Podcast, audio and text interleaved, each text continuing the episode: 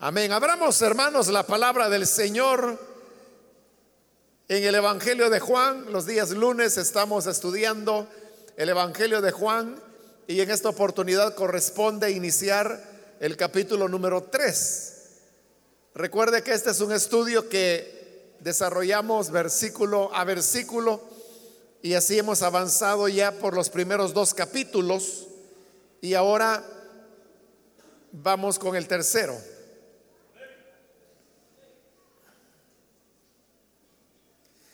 Dice el Evangelio de Juan, capítulo 3 y versículo 1, había entre los fariseos un dirigente de los judíos llamado Nicodemo. Este fue de noche a visitar a Jesús. Rabí le dijo, sabemos que eres un maestro que ha venido de parte de Dios porque nadie podría hacer las señales que tú haces si Dios no estuviera con él. De veras te aseguro que quien no nazca de nuevo no puede ver el reino de Dios, dijo Jesús. ¿Cómo puede uno nacer de nuevo siendo ya viejo? preguntó Nicodemo. ¿Acaso puede entrar por segunda vez en el vientre de su madre y volver a nacer? Yo te aseguro que quien no nazca de agua y del Espíritu no puede entrar en el reino de Dios, respondió Jesús. Lo que nace del cuerpo es cuerpo. Lo que nace del Espíritu es Espíritu. No te sorprendas de que te haya dicho, tienen que nacer de nuevo. El viento sopla por donde quiere y lo oyes silbar, aunque ignoras de dónde viene y a dónde va. Lo mismo pasa con todo el que nace del Espíritu. Nicodemo replicó, ¿cómo es posible que esto suceda? Tú eres maestro de Israel y no entiendes estas cosas, respondió Jesús.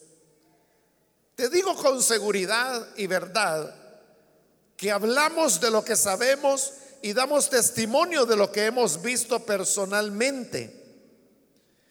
Pero ustedes no aceptan nuestro testimonio. Si les he hablado de las cosas terrenales y no creen, entonces, ¿cómo van a creer si les hablo de las celestiales? Nadie ha subido jamás al cielo, sino el que descendió del cielo, el Hijo del Hombre. Amén. Hasta ahí dejamos la lectura. Pueden tomar sus asientos, por favor, hermanos.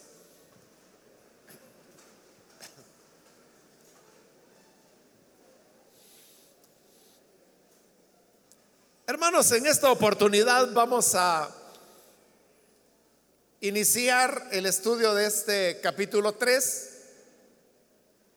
que es el capítulo que contiene el primero de los sermones que el Señor Jesús pronuncia en este Evangelio de Juan.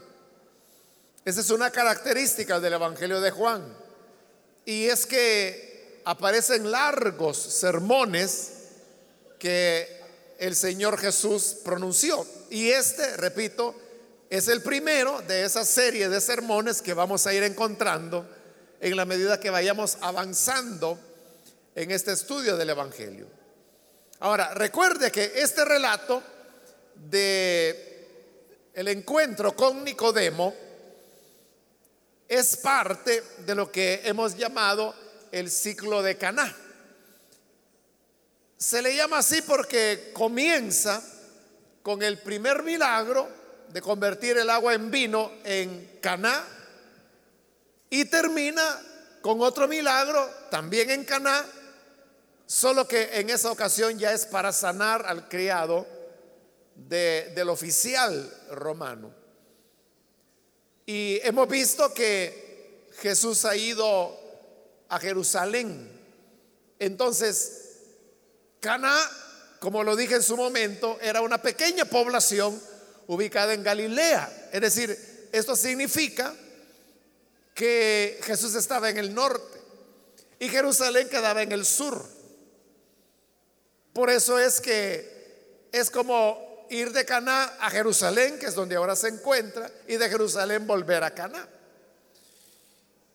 Y ese viaje de ida a Jerusalén, su estancia en Jerusalén y el regreso a Caná contiene varios relatos que son los que forman el ciclo de Caná y son los que estamos estudiando desde el capítulo 2. Ahora, la vez anterior también yo le hice una ilustración, que es como que si fuera un arco, que comienza en Caná, se va extendiendo, llega a Jerusalén, regresa de Jerusalén, pasa por Samaria y termina en Caná de nuevo. E, en ese arco de Caná a Caná, pues se parte de Caná y luego se va subiendo, subiendo, subiendo hasta que se llega a la parte más alta. Y luego va de regreso hasta llegar a Caná. En esta parte más alta, o si lo hiciéramos en forma de triángulo, sería el vértice superior. En, en ese punto más alto, lo que encontramos es este relato precisamente del encuentro con Nicodemo, a esa forma de redactar y relatar, que es de ir a un punto, llegar a una cúspide y volver al mismo punto, en, en un tecnicismo bíblico, a eso se le llama un quiasmo, del cual ya le había hablado anteriormente. Y que hay correspondencias, así como hay un inicio en Caná y un final en Caná una primera señal en Caná, una segunda señal en Caná. Hay así varios paralelos que se van dando, pero en el centro o en el vértice del quiasmo, lo que aparece es lo principal, lo fundamental que el autor quiere transmitir y por eso es que relata y escribe de esa manera. Entonces, si en la cúspide o en la parte superior de ese arco imaginario que le describía, lo que encontramos es el diálogo de Jesús con Nicodemo. Entonces significa que este es el relato más importante en este ciclo de Caná. Por lo tanto, debemos ponerle mucha atención. Ahora, también quiero decirle que este relato, este diálogo de Jesús con Nicodemo, es un relato que, presenta sus dificultades. En primer lugar, por un elemento que ya habíamos visto la vez anterior, y es que en el inicio del ciclo de Caná, que está en el capítulo 2, dice que cuando Jesús convirtió el agua en vino, el, Evangelio dice, esta primera señal hizo Jesús. Y al final del capítulo 4, en el último versículo del capítulo 4, vamos a encontrar que la sanidad del hijo del funcionario dice, esta fue la segunda señal que hizo Jesús. Entonces uno entendería que la primera señal fue convertir el agua en vino. Y la segunda señal fue sanar al hijo del funcionario. Pero encontramos ya en el capítulo 2, versículo 23, que ahí se menciona que Jesús había hecho otras señales en Jerusalén. Pero lo mismo ocurre en el capítulo 3, en el diálogo con Nicodemo. Porque vea el versículo 2, lo que le dice Nicodemo. Rabí, Sabemos que eres un maestro que ha venido de parte de Dios porque nadie podría hacer las señales que tú haces si Dios no estuviera con él. Pero vea que Nicodemo está haciendo referencia a señales que Jesús había hecho. otra vez nos encontramos con el mismo fenómeno de la vez anterior, que si se dice, esta es la primera señal y esta es la segunda señal, entonces uno entendería que entre la primera y la segunda no hubo otra.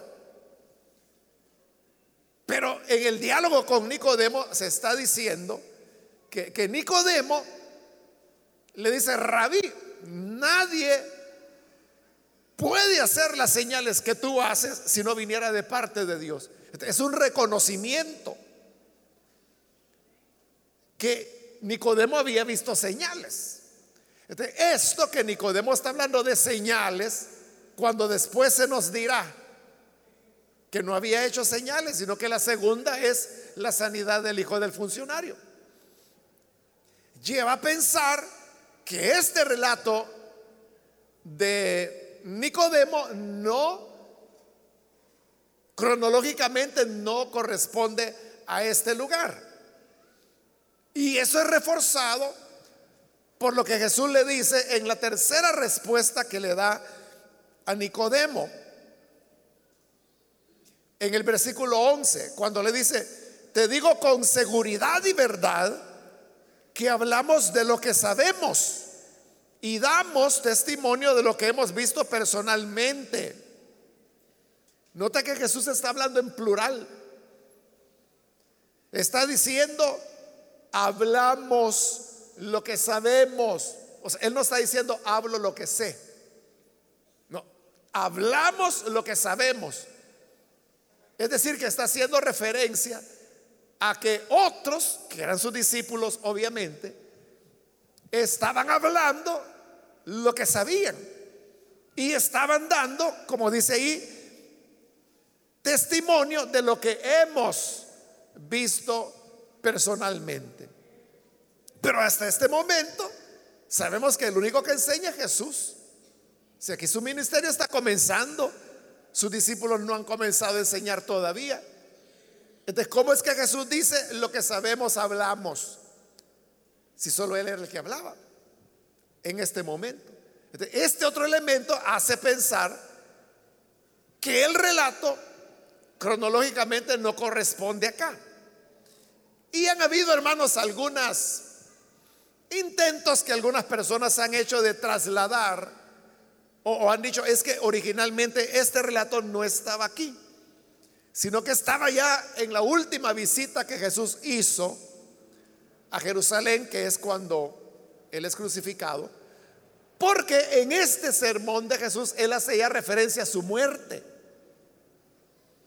Entonces concuerda más con ese momento cuando ya el Señor está en Jerusalén para ser crucificado que aquí donde apenas su ministerio está comenzando. Pero aparte de eso no hay más elementos de los que uno pueda aferrarse o, perdón hermanos, elementos de prueba, diría, en los cuales uno pudiera basarse para decir, por esta y esta razón este pasaje tiene que estar ubicado, como algunos piensan, en Juan 12, otros piensan que tiene que estar por el capítulo 14, y así, ¿verdad? Hay varias opiniones, pero ¿cómo demostrar que va ahí? O sea, no hay manera de hacer. ¿De cómo se explica esto? Bueno, se explica de la manera que ya lo había dicho yo también en la última ocasión y es que los autores de los evangelios, ellos no estaban escribiendo cronológicamente. Juan no estaba escribiendo las cosas una primero, otra después, porque ya dijimos que para ellos el redactar un evangelio respondía no a un deseo de reconstruir la historia y conservarla. No, el deseo era presentar a Jesús desde una perspectiva teológica. Y eso Juan lo dice bien claro. Cuando Juan al final, lo, vamos a ver, cuando Juan dice cuál es el propósito por el cual ha sido escrito este Evangelio. Él no dice, estas palabras fueron escritas para presentarles una historia ordenada del ministerio de Jesús. Él no dice eso. Tampoco dice, estas palabras fueron escritas para que ustedes tengan una biografía de Jesús. Él lo que dice es, esto fue escrito para que creyendo sean salvos. Ese es el propósito del Evangelio. ¿De qué busca Juan? Que la gente crea. Y para que crean, Juan no está interesado en qué, fue primero o qué fue después. O que si primero dice que solo hubo una señal y que la segunda fue la otra. Pero aquí vemos que ya dos veces se nos va diciendo que había hecho muchas señales. Pero a Juan lo que le interesa es colocar este relato aquí, por lo que ya le expliqué, que es como la cúspide de esta redacción que él ha hecho y que estamos llamando el ciclo de Caná y que como le he dicho, cuando ya lleguemos al final, que es cuando terminemos el capítulo 4, habiendo ya visto todo el ciclo, yo le voy a mencionar las relaciones que hay y por qué fue redactado de esa manera. Bien, habiendo aclarado eso, hermanos, veamos ahora lo que nos dice el pasaje. El versículo 1, había entre los fariseos un dirigente de los judíos llamado Nicodemo.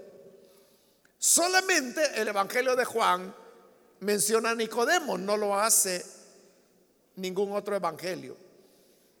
Y se nos dice que él era fariseo. Casi hay total seguridad que Nicodemo era miembro del Sanedrín. El Sanedrín estaba formado por los sacerdotes, que eran saduceos, los escribas, que eran fariseos, y los ancianos, que normalmente eran hombres que provenían de familias ricas. Eso formaba el Sanedrín. En el caso de Nicodemo, él era un fariseo. Es decir, que él era un escriba.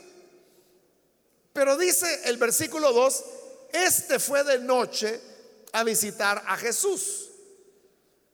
Después de este relato, Nicodemo no aparece sino hasta el final del Evangelio, cuando va a pedir el cuerpo del Señor Jesús. Y ella dice que Nicodemo era discípulo del Señor, pero que lo era encubiertamente. Esto nos llevaría a pensar que Nicodemo era de las personas que habían creído en el Señor, como él mismo lo va a decir, por las muchas señales que él hacía, pero que tenía temor seguramente porque era miembro del Sanedrín, aunque él hace un intento dentro del Sanedrín para que el Señor no sea condenado cuando ya están planeando la muerte de él. Entonces, Nicodemo era una persona que no quería manifestar su fe públicamente y por eso se interpreta que esta búsqueda que hace Nicodemo de Jesús, que dice que fue de noche, que lo fue a visitar de noche, es Nicodemo buscando a Jesús, pero lo hace de noche. ¿Por qué razón? Porque, hermanos, no había energía eléctrica en esa época, ¿no? Entonces las personas se acostaban con el sol. Cuando el sol se, ocultaba, la gente se iba a dormir. Entonces ya de noche él podía caminar y la gente no lo iba a ver.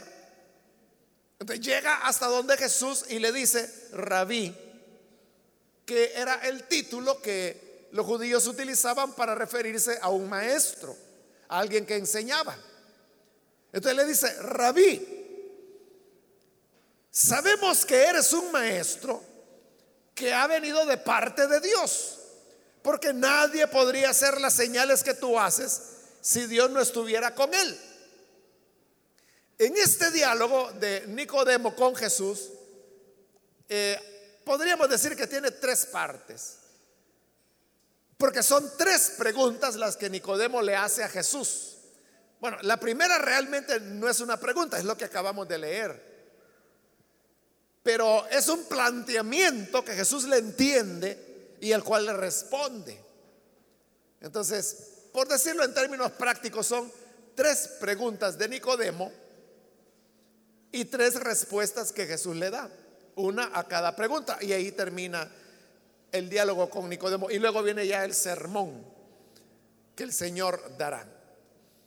Entonces vea, Nicodemo no le hace una pregunta específica, pero en, lo que le está diciendo va implícito algo.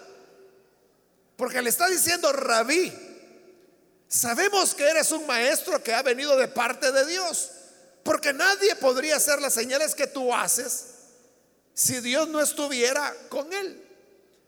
Nicodemo está reconociendo que Jesús viene de parte de Dios.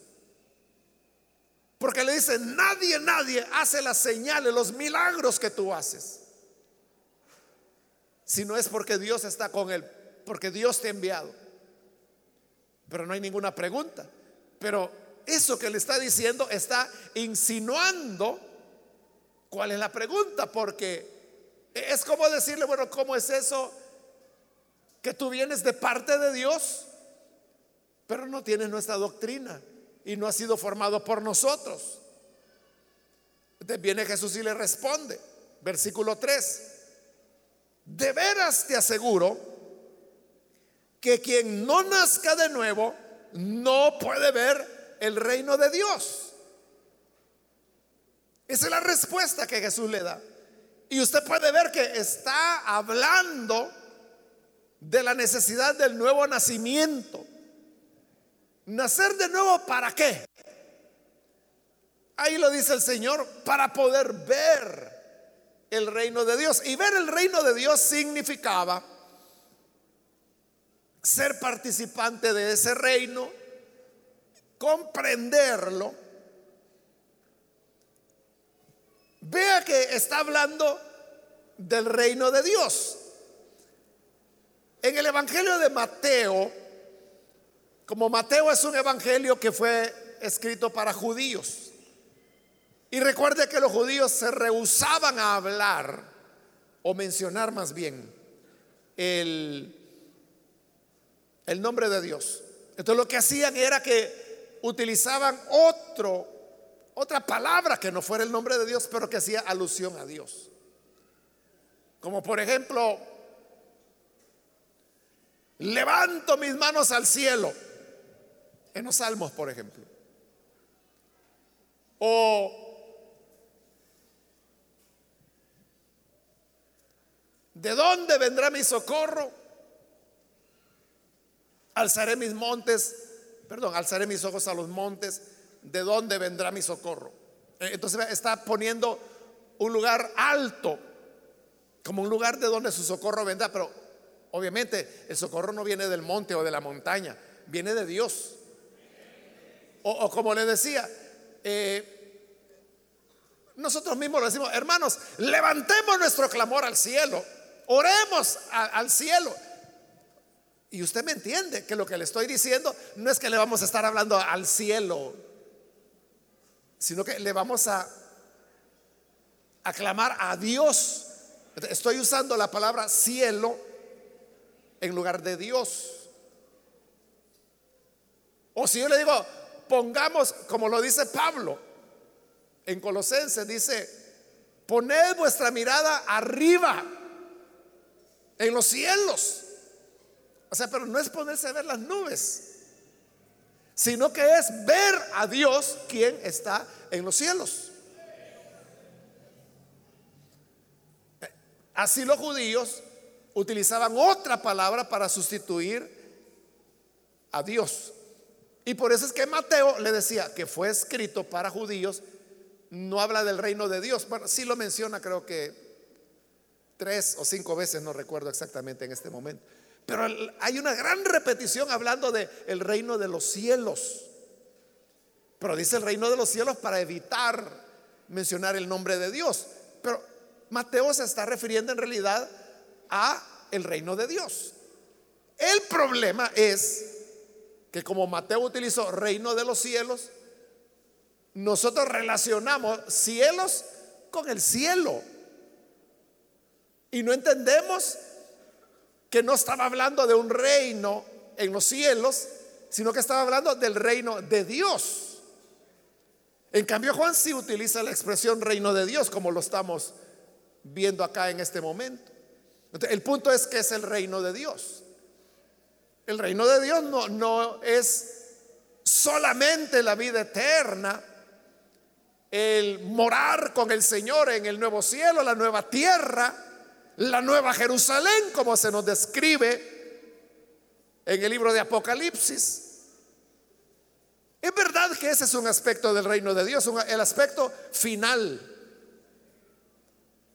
Pero cuando Jesús habló del reino de Dios, que fue el mensaje que más él enseñó, que más repitió, el más se estaba refiriendo no a la otra vida, sino que a esta.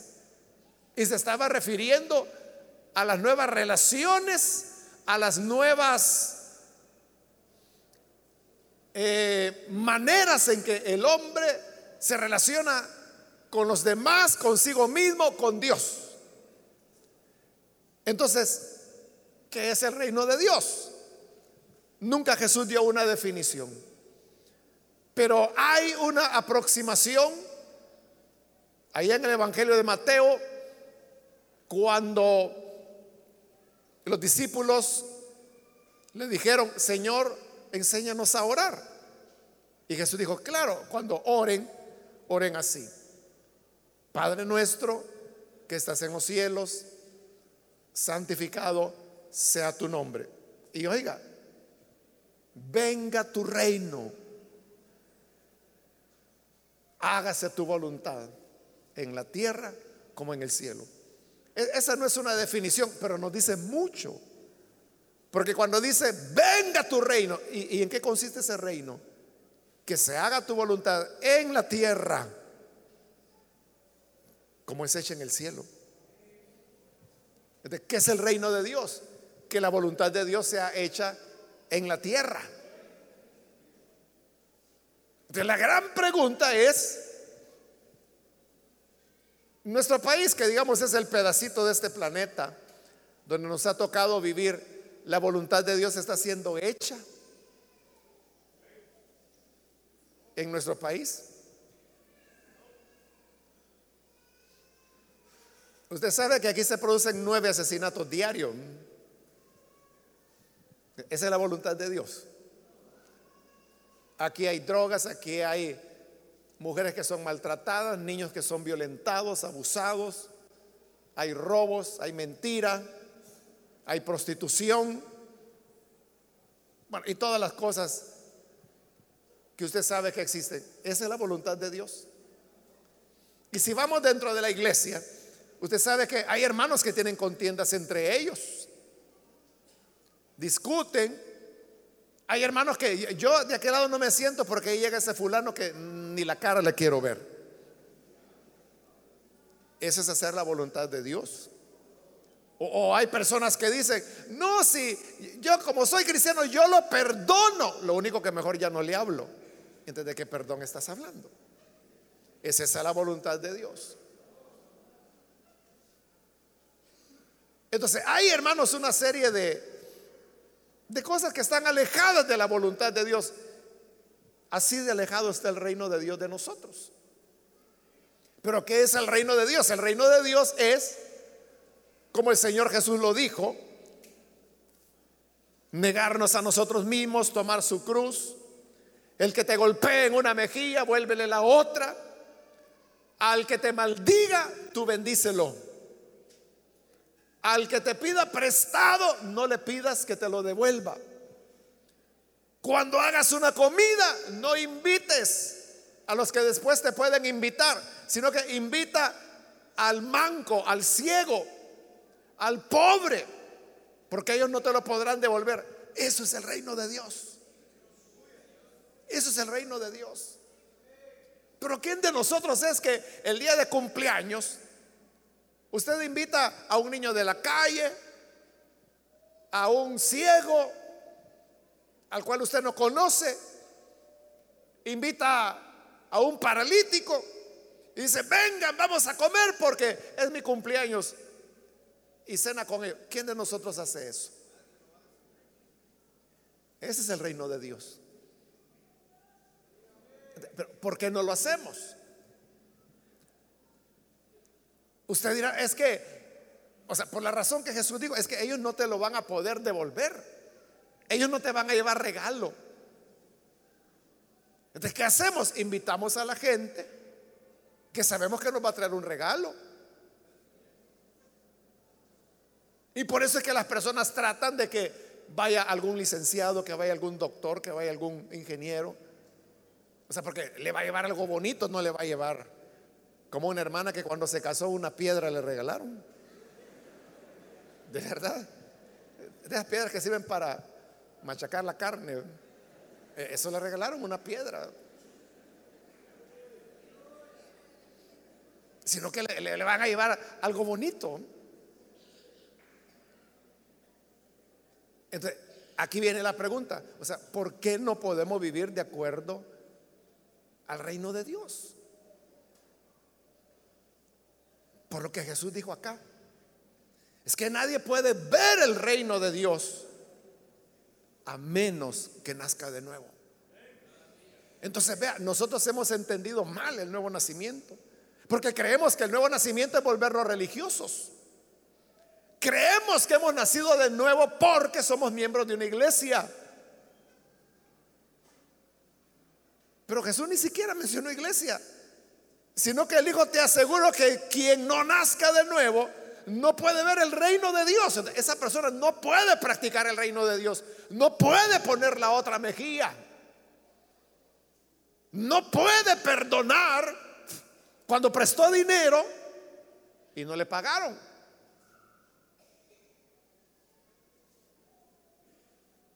no encuentra la felicidad de llorar, no encuentra la felicidad de ser perseguidos. O sea, no puede vivir el reino de Dios. Menos va a compartir lo que tiene con el necesitado. O sea, esa insensibilidad hacia las necesidades de las personas eh, no, no puede ser, ¿verdad? Pero nadie lo hace. ¿Por qué no lo hace? Porque solo podemos ver el reino de Dios cuando nacemos de nuevo. Esa es la gran necesidad, el nuevo nacimiento. ¿Y qué es el nuevo nacimiento? Como lo vamos a ver a continuación, es, hermanos, recibir una nueva naturaleza de parte de Dios. Porque vea, segunda pregunta de Nicodemo en el versículo 4. ¿Cómo puede uno nacer de nuevo siendo ya viejo? Preguntó Nicodemo. ¿Acaso puede entrar por segunda vez en el vientre de su madre y volver a nacer? Esta es una característica de los diálogos de Jesús que aparecen en el Evangelio de Juan. Y es que la gente le entendía mal como Nicodemo ha entendido mal. Pero eso le permite, ese entender mal le permite a Jesús poder profundizar y ampliar el tema del que está hablando. Esa es la pregunta de Nicodemo. ¿Cómo puede un hombre siendo viejo nacer de nuevo? Uno podría preguntar, ¿cómo puede una persona cambiar y ser diferente? Si es viejo, o sea, siempre ha vivido egoístamente. Cuando le dan en una mejilla, él da cuatro en la mejilla, pero del otro. Cuando lo maldicen, saca la caja de lustre.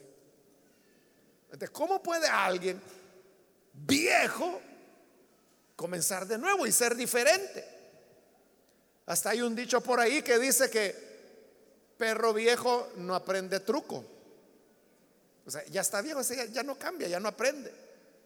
Entonces dice Nicodemo, ¿será que hay que entrar de nuevo por segunda vez al vientre de la madre y volver a nacer? Te viene la segunda respuesta de Jesús. Versículo 5. Yo te aseguro que quien no nazca de agua y del Espíritu no puede entrar en el reino de Dios. Lo que nace del cuerpo es cuerpo. Lo que nace del espíritu, es espíritu. Entonces, vea, Jesús le está diciendo, es que yo no estoy hablando de nacer otra vez de, de papá y de mamá.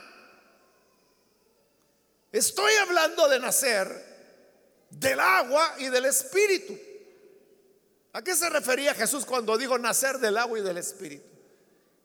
El agua, como lo veremos más adelante en el capítulo 7, es la palabra de Dios. Y el espíritu, pues es el Espíritu Santo. Las personas nacen de nuevo. Las personas solamente pueden ser cambiadas cuando el Espíritu, juntamente con la palabra, engendran en esa persona un nuevo nacimiento. Así es. En, la primera carta de Pedro, me parece que es en el capítulo 1, dice la escritura que nosotros nacemos de una simiente no corruptible. Y recuerda que simiente es una palabra antigua, ¿no? Que hoy sería semilla. Nacemos de una semilla incorruptible, dice que es la palabra de Dios. Pero en el griego lo que dice es que la palabra es el esperma. Esa es la palabra en griego. Nacemos del esperma de la palabra de Dios. Ahí es bien claro que el elemento fecundador es la palabra de Dios. De la palabra de Dios se asocia con el Espíritu Santo y del agua y del Espíritu nacemos de nuevo. aquí no es que es que me convenció el pastor. Es que si te convencieron te arruinaste ya. Porque no se trata de convencer. Se trata de nacer de nuevo. Y se nace de nuevo cuando el Espíritu Santo en conjunción con la palabra de Dios provoca el nuevo nacimiento. Eso es nacer del agua y nacer del Espíritu. Y Jesús le dice porque lo que nace del cuerpo es cuerpo. Cuando nacimos de nuestras madres, nacimos con cuerpo. Si volviéramos a entrar en el vientre de nuestra madre y volviéramos a nacer, otra vez volveríamos a nacer con cuerpo. Pero no es eso lo que se necesita. El que es nacido del Espíritu, Espíritu es. Entonces, a través del nuevo nacimiento, recibimos una nueva naturaleza. Esta es la naturaleza espiritual. La naturaleza espiritual es, hermanos, la que nos permite poder ver y entrar en el reino de Dios. Es decir, comenzar a actuar como verdaderos cristianos. Oía, hermanos, un testimonio de un médico que fue a la India, me parece, y durante 36 años él era, cristiano, Durante 36 años a la comunidad donde él vivía le dio atención médica gratuita a toda la gente. Esa era su manera de presentar el Evangelio. Después de 36 años, eh, India es un país donde hay diversas expresiones religiosas, hay hinduismo y hay islam también de unos radicales islámicos llegaron y lo mataron porque sabían que él era un misionero cristiano. En el funeral, eh, el hermano que contó este testimonio dice que llegaron docenas de miles de personas. O sea, porque él era muy apreciado. Les había dado atención médica durante 36 años sin cobrarles nada. Y su esposa y los niños tuvieron que salir de la India. Pero como a los dos años, ella decide volver con sus hijos. Y vuelve al mismo lugar, a la misma comunidad, a seguir compartiendo el Evangelio como su esposo asesinado lo había hecho. Uno podría preguntar, ¿y esta mujer que tiene en la cabeza. Si sabe que ahí matan, ya le mataron al esposo, al padre de sus hijos, y va de regreso. Lo peor que no va sola, se lleva a sus hijos. ¿Por qué alguien puede hacer eso? Ella dijo que iba porque ella quería amar a quienes habían matado a su esposo. ¿Y qué es eso? Ese es el reino de Dios. Amen a los que le aborrecen, dijo Jesús. Oren por quienes los persiguen. Y uno diría, pero si ese es un disparate, eso es ser un, un dejado. No, no, no.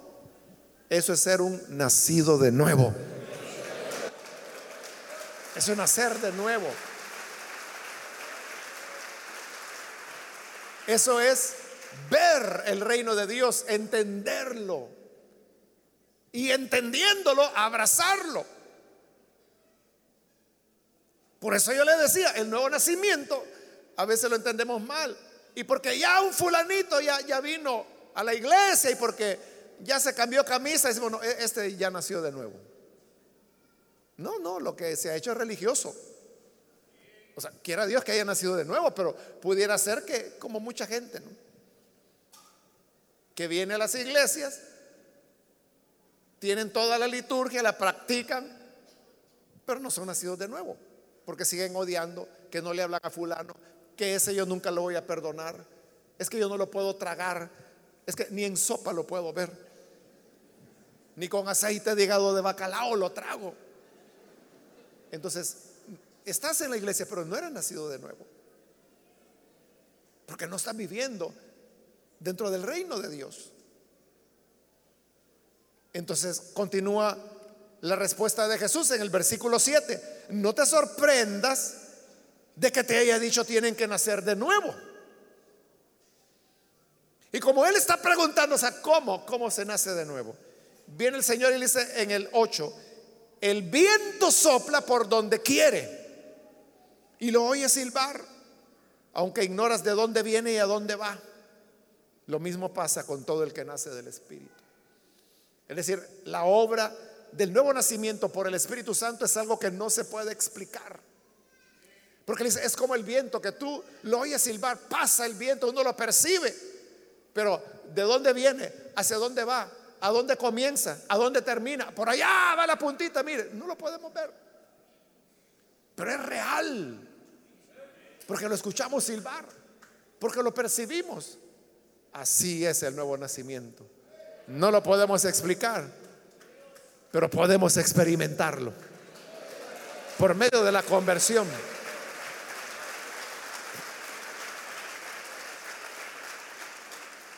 Versículo 9. Tercera pregunta de Nicodemo. ¿Cómo es posible que esto suceda? Y Jesús le responde con otra pregunta. Tú eres maestro de Israel y no entiendes estas cosas. O sea, como Nicodemo era un escriba, y porque era fariseo, y los escribas eran los que enseñaban.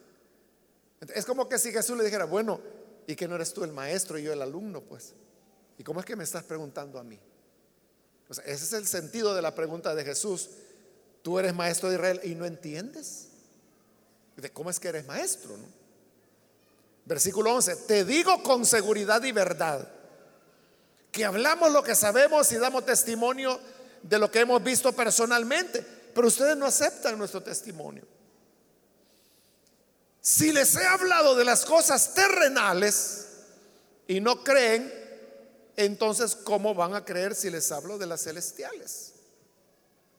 O sea, cuando le dice cosas terrenales, hablando del nuevo nacimiento, no es que él quiera decir que el nuevo nacimiento es algo humano o terreno, no, lo que quiere decir es que es algo que ocurre, opera aquí en la tierra. Y no lo creen. ¿Y si te dijera las celestiales? Aquí viene una frase tremenda del Señor, versículo 13, nadie ha subido jamás al cielo, sino el que descendió del cielo, el Hijo del Hombre. Ahí está diciendo muy claro que Él venía del cielo. que había ascendido al cielo y que por lo tanto podía hablar de las cosas celestiales. Dice, mira, si yo te he hablado de lo que ocurre aquí en la tierra y no lo entiendes, no lo crees, ¿cómo vas a hacer si yo te hablara de lo que ocurre allá? Claro, esta es una afirmación de la divinidad del Señor Jesús, porque está afirmando que nadie subió, sino el que descendió del cielo. Habla de que Jesús es alguien que había venido para redimirnos. Entonces, hermanos, la necesidad del nuevo nacimiento es esencial. Nadie puede practicar la vida cristiana, nadie puede ver el reino de Dios si no solamente cuando se nace de nuevo. De la gran pregunta para cada uno de nosotros es, ¿somos nacidos de nuevo? ¿O somos solo religiosos, solo evangélicos, solo miembros de iglesia? Pero si ese fuera el caso, hoy podemos creer para que junto con la palabra y el Espíritu seamos redimidos y nazcamos de nuevo. Amén. Gloria a Dios. Vamos a orar, vamos a cerrar nuestros ojos y yo quiero invitar a aquellas personas que todavía no han recibido al Señor Jesús, mas si usted ha escuchado la palabra de Dios, yo quiero invitarle para que usted no deje pasar esta oportunidad y pueda recibir al Hijo de Dios como su Salvador. Sea alguna persona que por primera vez necesita venir para creer en el Hijo de Dios, yo le invito a que ahí en el lugar donde usted está, pueda ponerse en pie en señal que usted desea experimentar este milagro, porque es un milagro que se llama el nuevo nacimiento. No es que lo convenzan, no es que lo obliguen, mucho menos.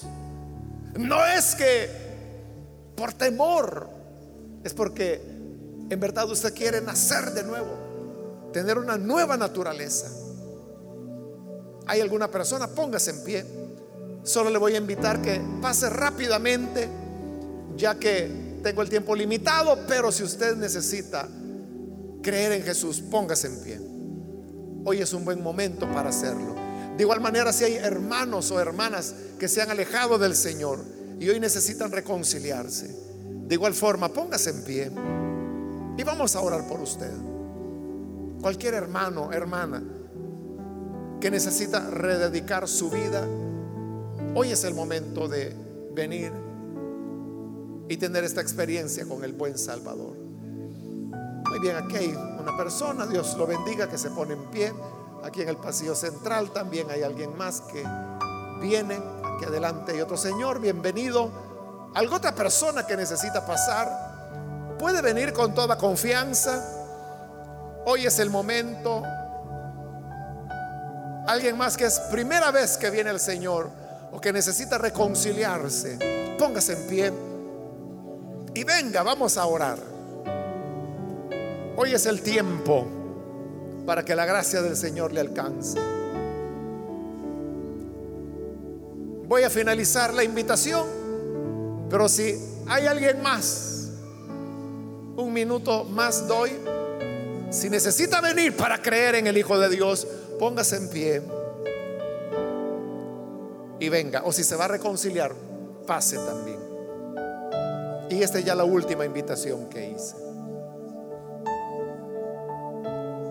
A usted que nos ve por televisión, también le invito para que crea en el Señor Jesús.